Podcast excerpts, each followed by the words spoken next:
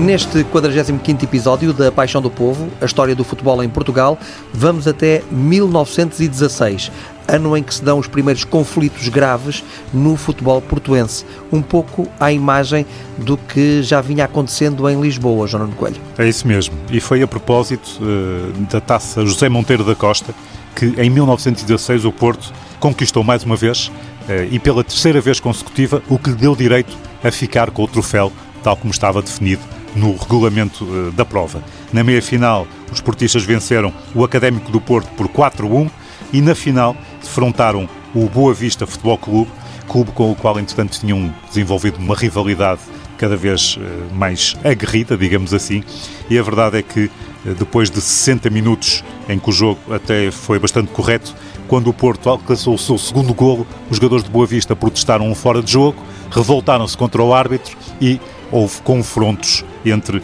os jogadores boavisteiros e os portistas, de tal forma que o juiz da partida, Neves Eugênio, jogador do Académico do Porto e um dos árbitros mais conceituados da altura na cidade invicta, teve mesmo que dar o, o jogo como terminado. Uh, diz ele que faltavam 30 minutos para terminar o desafio quando se deu uma cena de pugilato entre os jogadores que me foi impossível solucionar devido ao campo ter sido invadido pelos espectadores. Atendendo a que o policiamento do campo era deficiente, tive que dar por terminado o encontro a pedido do senhor inspetor da polícia ali presente. Pelos vistos, as coisas tomaram tais proporções que no dia seguinte o jornalista do Sport de Lisboa, o jornal desportivo, teria mesmo uma frase lapidar na sua reportagem. Dizia ele que um incidente surgiu e tais proporções tomou que, ao descrevê-las, seria fulminar de uma vez para sempre todos aqueles que para ele contribuíram. Ou seja, deve ter sido algo tão grave que o próprio jornalista achou melhor